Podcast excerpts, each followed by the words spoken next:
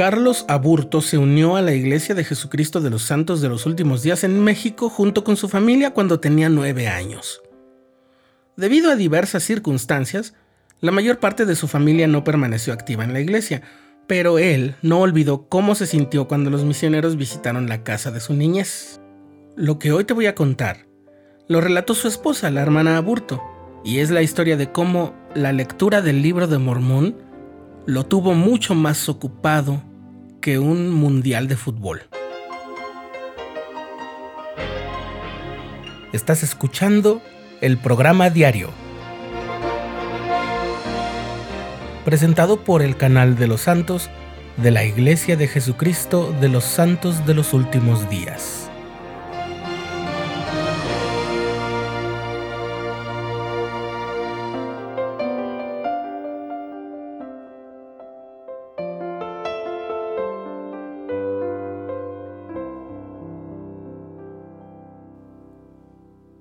Cuenta la hermana Aburto, en un libro que recientemente publicó, que cuando Carlos, el que habría de ser su esposo, tenía 23 años, se mudó a los Estados Unidos y vivía con su hermano. Y allí los visitaban los miembros y los misioneros y guardaban en su departamento una copia del libro de Mormón que durante mucho tiempo solamente estaba ahí para acumular polvo. Cuando Carlos tenía 27 años, tuvo una ruptura sentimental. Una novia y él rompieron y él se sintió devastado. Luego recordó cómo se había sentido en su niñez cuando el Espíritu Santo le testificó de la verdad del Evangelio de Jesucristo a su pequeño corazón. Anhelando encontrar nuevamente esa paz, se puso a leer ese libro de Mormón que estaba ahí nada más acumulando polvo. Lo abrió y cuando empezó a leer sucedió algo asombroso. No podía parar. En ese entonces tenía dos trabajos y no le quedaba mucho tiempo libre, pero en lugar de comer durante sus descansos, continuó leyendo el libro de Mormón. El detalle interesante de esta historia es que todo esto estaba pasando mientras acontecía el espectáculo futbolístico de la Copa Mundial de la FIFA de 1990. Quienes conocen bien a mi esposo, dice la hermana Aburto, saben cuánto ama y disfruta el fútbol y lo importante que es para él ese evento cada cuatro años. Pero en esa ocasión ignoró por completo la Copa del Mundo porque estaba tan cautivado por el libro de Mormón que terminó de leerlo en dos semanas con el poco tiempo libre que tenía. Cuando comencé a leer sobre Nefi y su familia, cuenta el hermano Carlos, Inmediatamente me relacioné con él porque siempre traté de ser el pacificador en mi familia cuando había conflictos, que por cierto ocurren en todas las familias.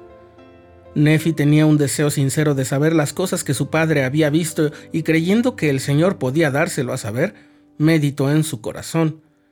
Debido a ese sincero deseo, Nefi recibió su propio testimonio de la realidad del Señor Jesucristo y tuvo una visión que lo preparó para lo que le esperaba.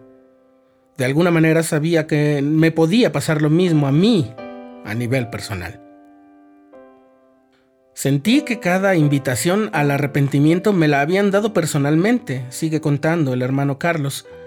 Las palabras de Nefi, Jacob y el rey Benjamín, de Mosía, Abinadí y todos los demás profetas del libro de Mormón y su testimonio de la misión divina de Jesucristo conmovieron mi corazón de una manera profunda. Al leer como alma, hijo, describió su angustia al recordar sus pecados, yo sentí lo mismo. Mi alma estaba atormentada por el dolor. De manera similar, cuando leí sobre el gozo que Alma sintió al recordar haber oído a su padre profetizar al pueblo acerca de la venida de un Jesucristo, un Hijo de Dios, para expiar los pecados del mundo, me sentí abrumado por la alegría y la esperanza de que yo también pudiera ser perdonado. Cuando Carlos leyó el libro de Mormón, muchas cosas en su vida cambiaron. Se convirtió en un hombre nuevo. Iba a la iglesia todos los domingos, renovaba sus convenios todas las semanas. Esos convenios que había hecho en su niñez. Mediante ese simple acto de fe, de acercarse al Salvador, mediante la lectura del libro de Mormón, había descubierto todo un universo de verdad y luz en su vida. Cuenta la hermana Aburto que algo muy parecido le pasó a ella cuando tenía 26 años. Dice que recuerda muy vívidamente los sentimientos de paz y consuelo que tuvo al seguir la invitación de los misioneros a comenzar a leer el libro de Mormón. En ese momento le llamó la atención una promesa recurrente del Señor que se encuentra en el libro.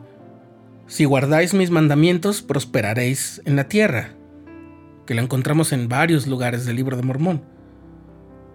Nunca había escuchado ese concepto antes en mi vida, dice la hermana Aburto. ¡Qué hermosa promesa! El Señor nos asegura que si somos obedientes a sus mandamientos, seremos bendecidos y prosperados, tanto temporal como espiritualmente. ¿Significa eso que debemos ser perfectos? dice la hermana Aburto. No, no tenemos que ser perfectos en todos los aspectos de nuestra vida. Solo necesitamos tener un deseo sincero de saber y obedecer como hizo Nefi o como Carlos. Lo que debe ser exacto, dice la hermana Aburto, es nuestro deseo de obedecer. Si nos esforzamos por ser obedientes por medio del Espíritu, recibiremos la seguridad del Señor de que está complacido con nuestros esfuerzos.